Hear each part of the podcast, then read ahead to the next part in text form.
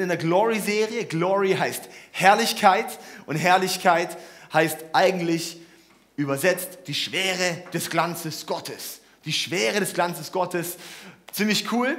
Und ähm, ich möchte eigentlich anfangen mit einem kleinen äh, mit einer kleinen Wortstudie für uns mal.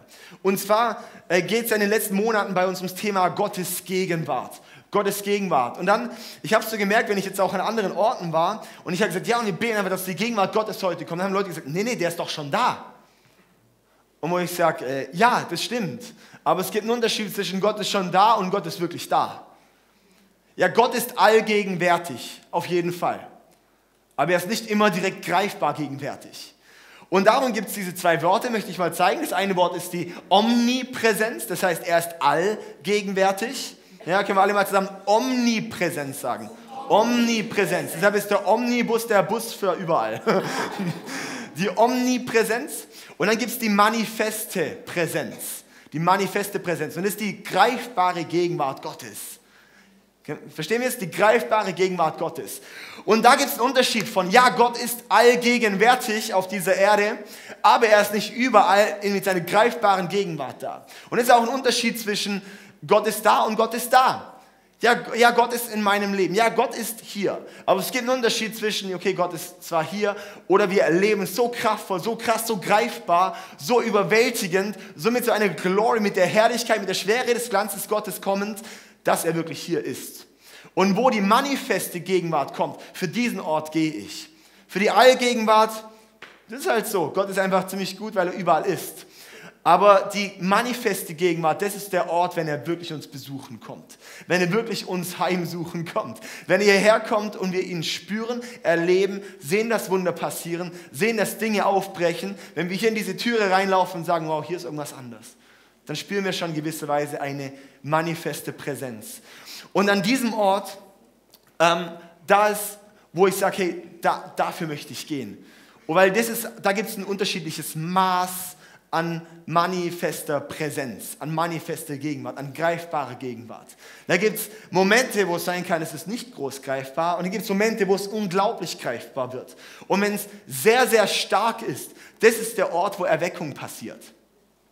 Das ist der Ort, wo, wo unser Leben komplett überführt wird. Und da möchten wir heute reingehen. Und zwar habe ich den Titel für die Predigt heute genannt, Nur Tote sehen Gottes Herrlichkeit. Nur Tote sehen Gottes Herrlichkeit. Krass, oder? Mann, Mann, Mann, was ist das für einer? Es kommt da rein und haut auf den Putz. Nee, überhaupt nicht. Weil das ist was, oh, für dieses Thema, da brennt so mein Herz. Und es brennt mein Herz, weil ich selber auf diesem Weg so bin. Ja? Weil ich nicht, man ist da nie angekommen. Man ist immer auf dem Weg dorthin, Gottes Herrlichkeit noch mehr zu erleben. Und das, das Spannende ist, wir waren in den letzten Monaten, hatten wir starke Momente hier, wo Gott einfach präsent war, wo wir Gott erleben konnten. Und manche Momente, wo es vielleicht nicht so stark war. Und das ist auch, was ich immer wieder gesagt habe, ich wünsche mir so sehr, dass wir in, dieses, in, in diesen Zustand kommen von, von Gottes greifbarer Gegenwart und dass wir nicht aufhören, wenn wir merken, dass er anbricht. Dass wir nicht aufhören, nach Gott zu suchen, dass wir nicht aufhören, danach uns auszustrecken, dass Gott sich wirklich zeigt und sich offenbart und in meinem Leben mehr zeigt, wenn ich so ein bisschen mal gespürt habe, ein bisschen mal geschmeckt habe. Ich glaube ganz häufig, das ist so ein Menschenproblem. Sie fangen an, sage ich mal jetzt in, in den Worten Moses zu sprechen. Moses sozusagen damals der Gott in diesem brennenden Dornbusch begegnet, der gebrannt hat, aber nicht verbrannt ist. Ja, und da ist Gott Mose so begegnet. Und ich ich glaube, diese Momente, dieses, wo, wo es so ein bisschen anbricht, haben wir vielleicht alle, einige schon mal erlebt, irgendwo. Und ich, ich glaube warum wir nicht da tiefer reingehen, warum wir nicht wirklich Gottes Angesicht sehen, ist, weil wir manchmal anfangen, um den Busch rumzutanzen. ja, so, und uns nur freuen an dem Feuerchen, anstatt dass wir sehen, hey, da spricht gerade Gott zu mir und sagt, schau mal, ich möchte dich beauftragen, dass es tiefer geht. Ich möchte dich gerade beauftragen, ich möchte gerade eine Begegnung mit dir schaffen, dass du weißt, was noch alles möglich ist. Wenn sich Gott uns zeigt, ist es immer ein Zeichen für, schau mal, es gibt noch mehr. Und das ist was, wo ich hier für diese Kirche so als Anliegen habe und auch als Ende von diesem Jahr und Start ins nächste Jahr für, hey, und Gott sagt, es gibt noch viel mehr. Und dass wir uns nicht zufrieden geben mit dem bisschen, was wir teilweise schon geschmeckt haben. Dass wir, wir, wir, wir wollen häufig sozusagen dann den, die Gaben haben, aber nicht den Geber haben. Wir wollen häufig den Segen haben, aber nicht den Segner haben. Oder? Ganz häufig das ist eben, um den Busch zu tanzen. Oh ja, Gott, und ich freue mich einfach ähm, an, dass es gerade cool ist. Ja, wir strecken uns mehr aus nach der Gänsehaut, als dass nach Gottes Herrlichkeit kommt. Ah, und das ist da, wo ich sehe, ich glaube, wenn wir hier ähm, diesen Buschmoment haben und dann aber weitergehen und schauen, um was, um was Gott jetzt bringt, dass wir bereit sind und sagen, okay, das war erst der Anfang, Gott, danke. Ich glaube, das ist ein Moment, der uns ziemlich voranbringt. Das Gute wird schnell der Feind vom Besten. Kann man mitschreiben. Ich habe ein paar Nuggets, Leute, die markiere ich mir in meinem Skript immer rot. Und das sind die Sätze, wo ich empfehle mitzuschreiben, die kann man sogar nachher posten. Ja? Und man so denkt, und dann alle Leute sagen, wow, was? Okay. Äh, das Gute ist oft der Feind vom Besten. Das Gute wird schnell der Feind vom Besten. Wir geben uns manchmal mit dem Guten zufrieden und bleiben dort stehen und erreichen gar nicht mehr das Beste, was Gott für uns hat. Krass, oder? Wir sagen manchmal, ey, cool, das war jetzt ein bisschen, hat ein bisschen geschmeckt. Ich habe ein bisschen geschmeckt, wie Gott vielleicht gerade ist. Ich habe ein bisschen gemerkt, hm, und es war schön und bleiben einfach dort. Nee, aber Gott bringt noch was viel Besseres. Okay.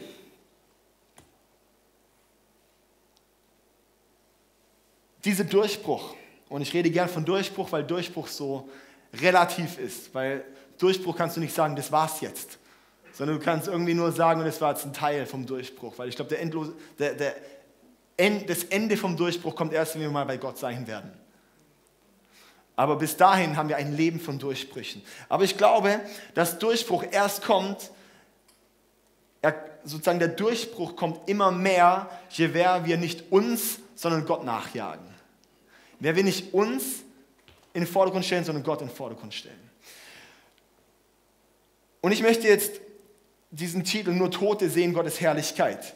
Diese Predigt möchte ich anhand wieder vom Beispiel von Mose aufgreifen. Und zwar haben wir das ja in der ganzen Serie, in den letzten zwei Serien eigentlich fast alles anhand von Mose und dem Volk Israel und Ägypten und das Rote Meer und die Wüste und das verheißene Land. Und darum gehen wir jetzt auch noch mal in die Geschichte von Mose rein und vom Volk. Und da habe ich uns heute sogar drei Punkte. Der erste Punkt ist der Preis der Herrlichkeit Gottes. Der Preis der Herrlichkeit Gottes. Seid ihr noch bei mir? Ja. Könnt ihr mir folgen? Wunderbar. Schön.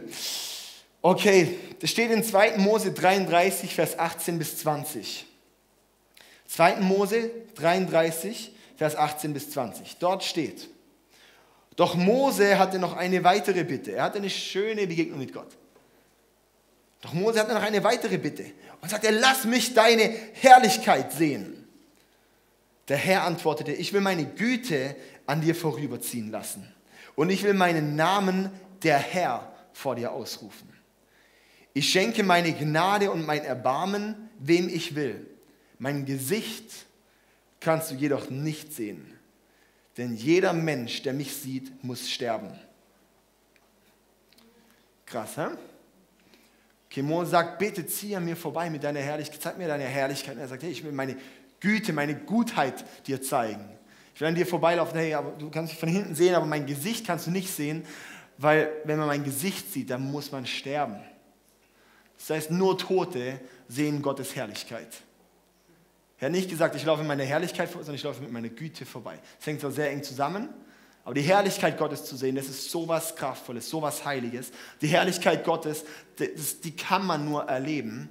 Die kann man nur erleben, wenn keine Sünde, keine Lieblosigkeit, keine Verfehlung mehr da ist. Gottes Herrlichkeit können wir nur sehen, wenn alles abgelegt ist und einfach nur noch Gott ist. Das war im Paradies, ganz am Anfang. In der Bibel lesen wir das, wo Adam und Eva mit Gott quasi im Paradies spazieren waren. Krass. Und das ist eigentlich eine, eine, eine Verheißung, wie Menschen eigentlich leben könnten durch die Sünde jedoch, durch da, wo Menschen gesagt haben, ich lebe nicht mehr als Liebe, nicht mehr das, wozu Gott mich bestimmt hat, sondern wende mich davon ab. Ja, Sünde, denken wir häufig, Sünde ist nur Dinge falsch zu machen. Dabei ist Sünde eigentlich vor allem nicht Liebe zu sein. Das ist vor allem Sünde. Ja? Und das trennt uns von Gott.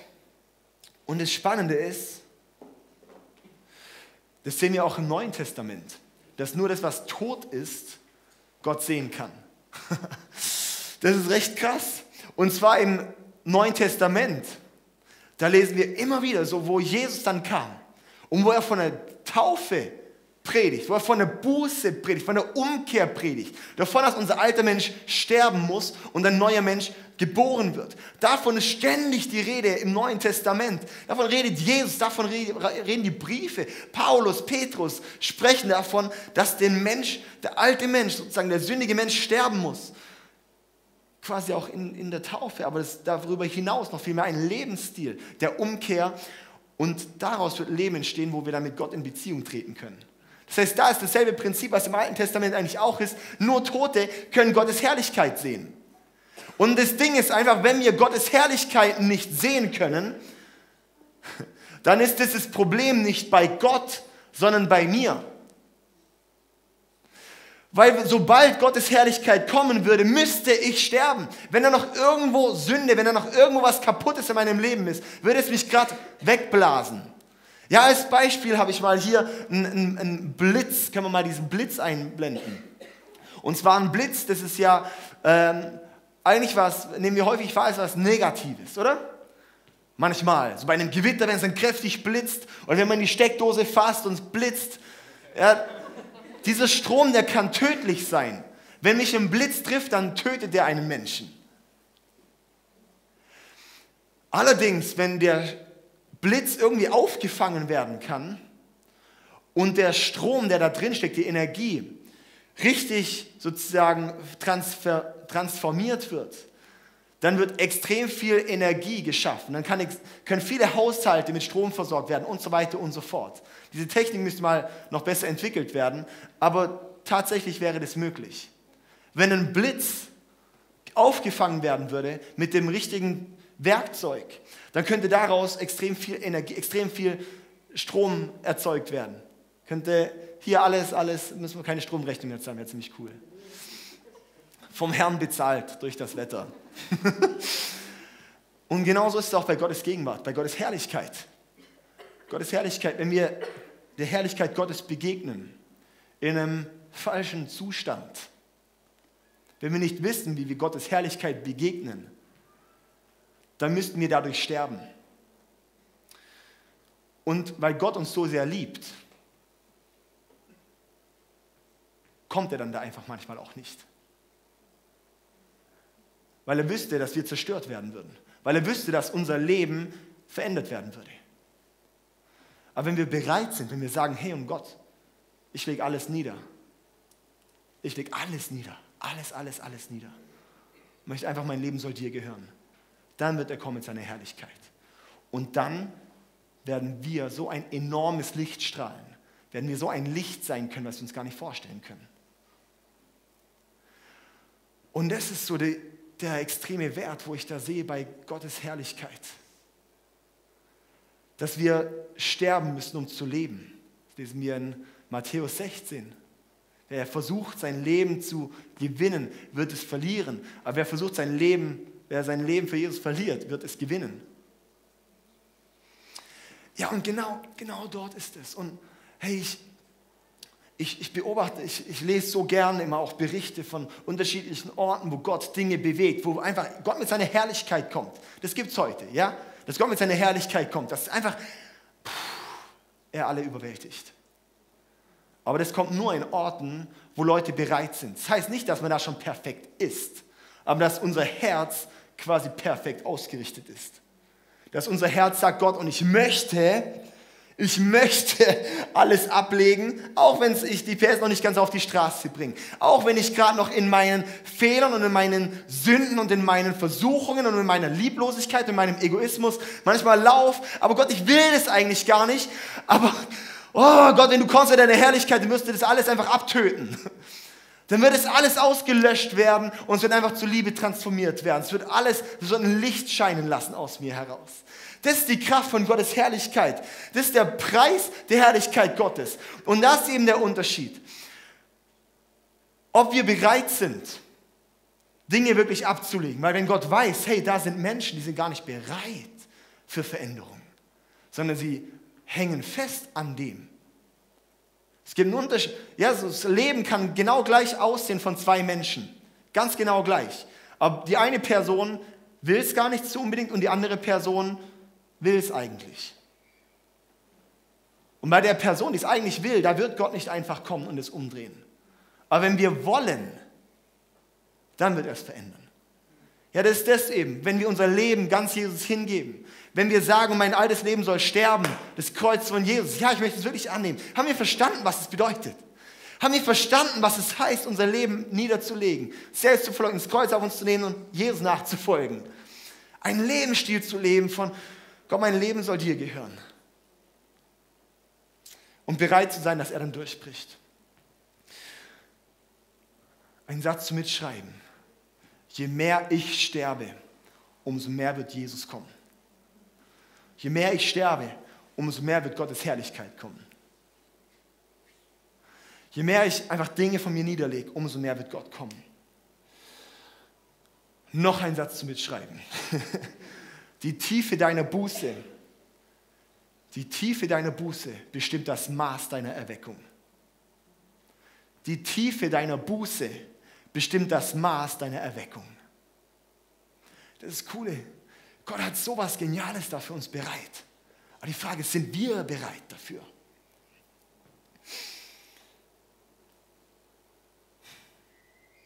Dieses Prinzip haben wir auch in der Stiftshütte gesehen, das wir in der Gottesgegenwartsserie gemacht haben. In der Stiftshütte, wo es darum ging, das Allerheiligste zu kommen durch die verschiedenen Stationen. Und draußen am Brandopferaltar, da wurden Tiere geopfert quasi Jesus wird geopfert für unsere Sünden, für unsere Fehler. Da passiert die Sündenvergebung. Da wird das, die menschliche, die sündhafte Natur abgelegt. Das, die Bibel nennt es Fleisch. Diese menschliche, sündhafte, fehlerhafte Natur nennt die Bibel Fleisch. Und dieses Fleisch von uns Menschen, das ist nicht mein Fleisch und Blut, sondern das ist mein, ja so, mein, meine Muskeln und Stahl. das, ist nicht, nicht äh, sondern das ist, das ist die, die, die menschliche, das, wo es um uns geht. Und das muss dort verbrannt werden. Ja, und wir lesen, das, das wird verbrannt auf dem Altar. In der Bibel lesen wir dann immer wieder, dass Gott sagt, es ist ein Wohlgeruch für den Herrn, ein lieblicher Geruch stieg zum Himmel auf. Und ich weiß nicht, ob du schon mal verbranntes Fleisch gerochen hast. Am besten auch mit Fell drauf oder was auch immer. Das ist richtig eklig. Das ist richtig eklig.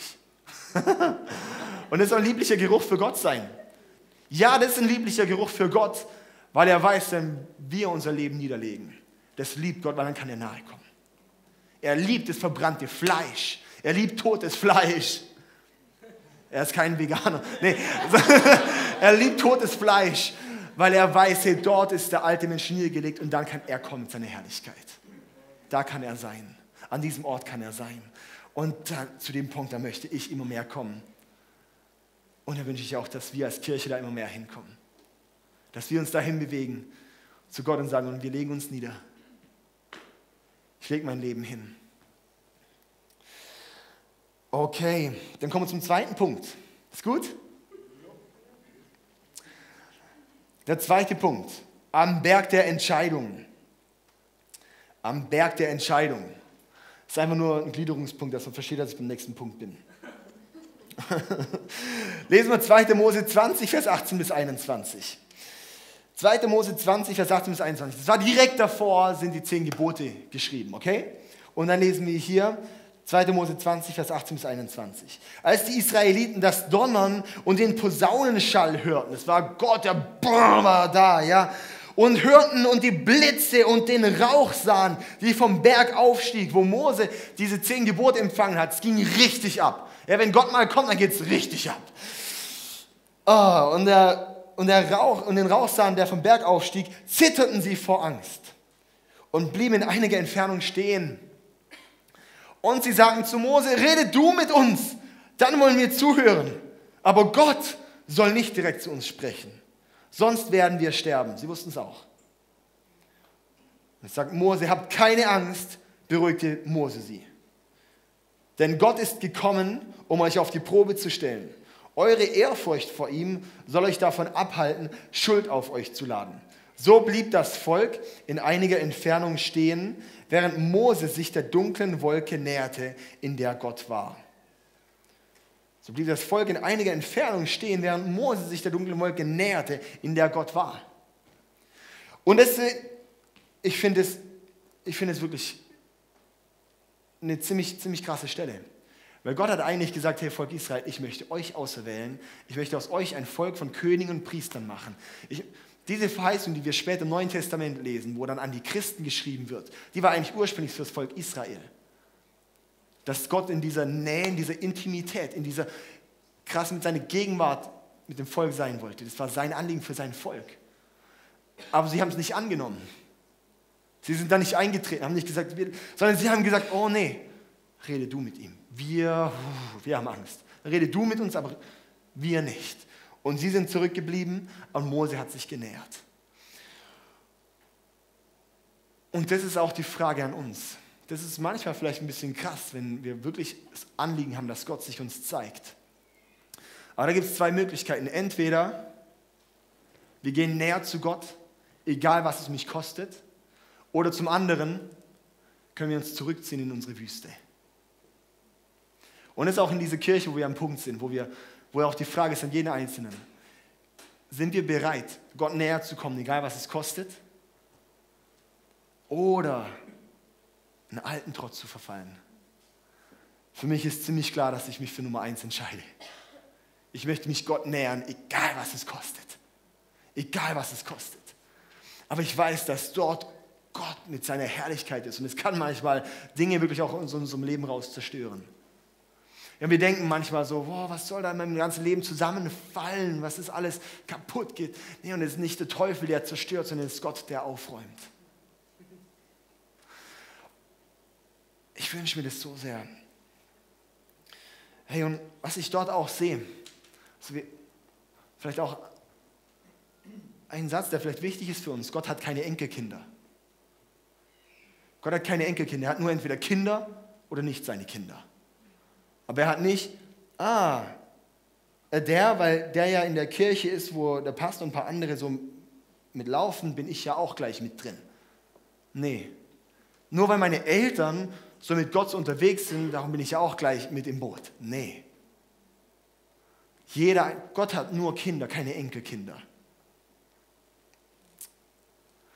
Das liegt an jedem Einzelnen selbst. Lauf ich in, als, möchte ich als Kind laufen von Gott. Und das ist die beste Verheißung, die Gott für uns hat, dass wir wirklich dieses Kind sein, sein dürfen. Und es ist mehr als nur so eine Segne mich Bewegung. Mehr als so, oh Gott, und Gänsehaut, ich will dich spüren. nee. oh Gott, nimm alle Probleme weg. Es kann sein, wenn du mit Gott läufst, dass viel mehr Probleme kommen, weil erst ein bisschen aufgeräumt werden muss weil es erstmal darum geht, wo Gott uns auf die Probe stellt, wie wir es da in der Stelle gelesen haben. Ob wir überhaupt Ehrfurcht vor ihm haben. Weil das ist ihm ziemlich wichtig.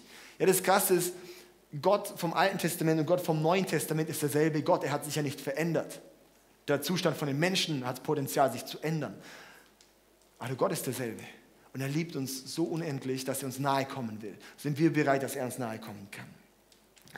Dritter Punkt. Gottes Herrlichkeit widerspiegeln. Gottes Herrlichkeit widerspiegeln. Und das ist, das ist, ein, das ist recht, recht wichtig, weil darum geht es Gott. Jetzt möchte ich eine längere Bibelstelle vorlesen. Da können wir gerne schon mal die, das Keyboard auf der Bühne haben. Sehr wunderbar. Und dann würde ich einfach den Text vorlesen und lasst ein bisschen auf euch wirken, okay?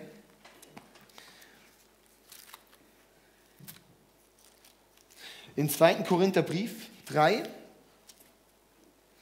ab Vers 7 im Neuen Testament. Seid ihr bereit? Habt ihr alle eure Bibeln aufgeschlagen, wie ich gehört habe? Nein.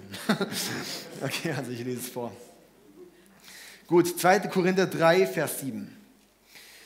Die alte Ordnung mit ihren in Stein gehauenen Gesetzen führte zum Tod, obwohl sie mit solch einer Herrlichkeit begann, dass das Volk Israel nicht einmal den Anblick von Moses Gesicht, als Mose dann zurückkam, hat er gestrahlt.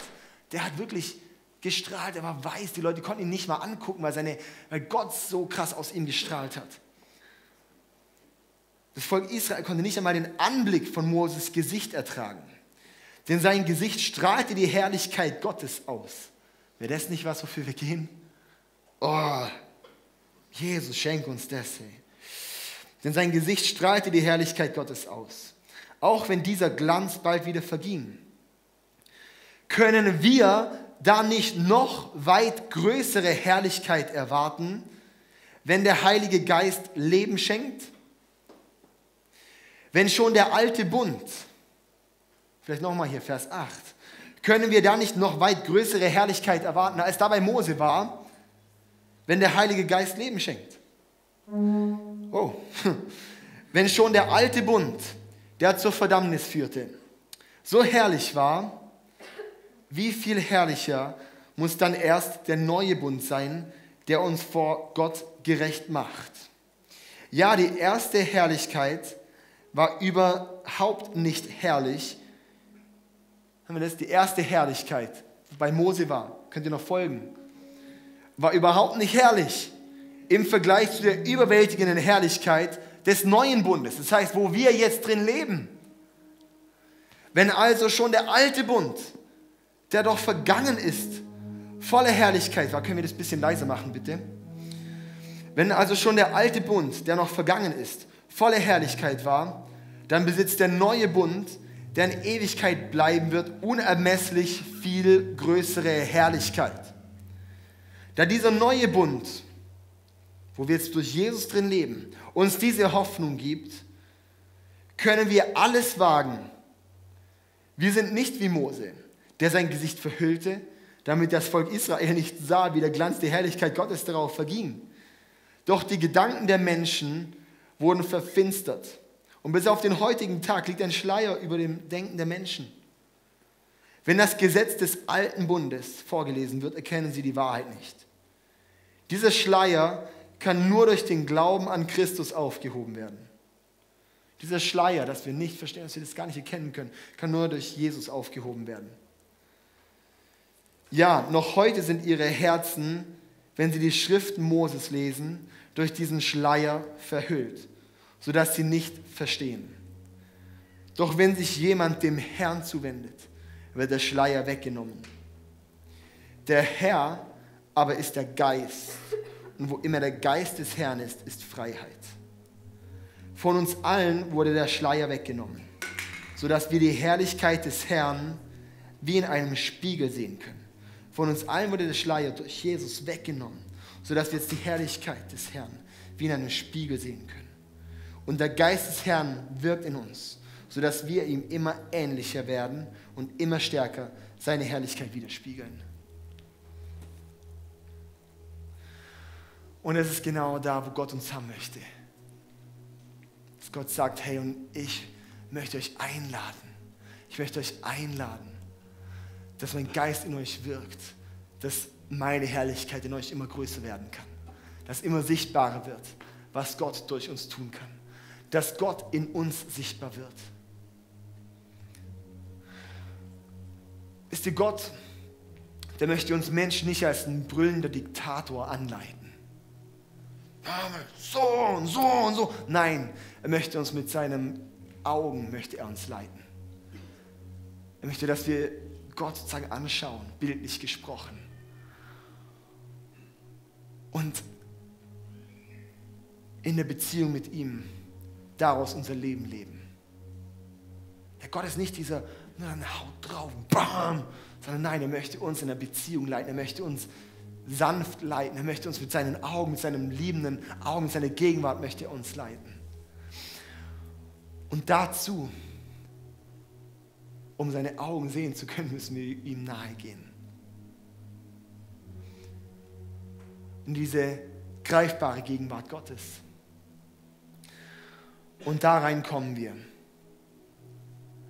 wenn wir unser Leben ablegen, wenn wir Dinge niederlegen, wo wir noch so dran festklammern, wo wir so dran festhalten. Vielleicht jetzt auch in dieser Adventszeit.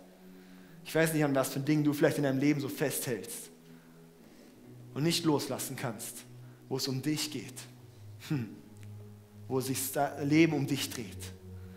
Aber Gott möchte so sehr, dass es nicht um, nur um dich geht, sondern dass du Liebe sein kannst. Und Liebe schaut nicht nur nach sich selbst.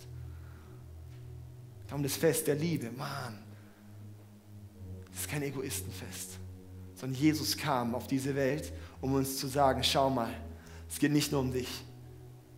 Trete in diese Beziehung mit diesem Vater im Himmel.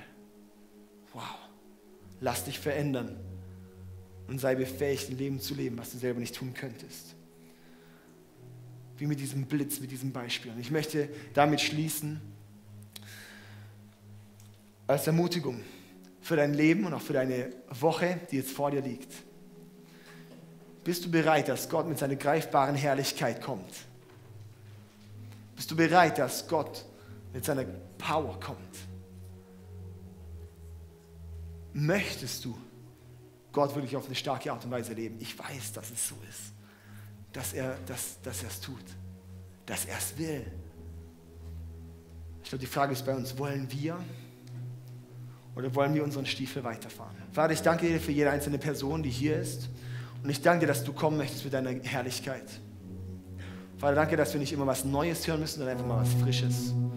Vater, ich danke dir, dass du kommst einfach mit deiner Gegenwart und dass du jetzt hier kommst und dich uns zeigst mit deiner manifesten Gegenwart. Jesus, wir legen alles nieder. Vater, hier soll einfach nichts, nichts, nichts Zerstörerisches mehr drin sein.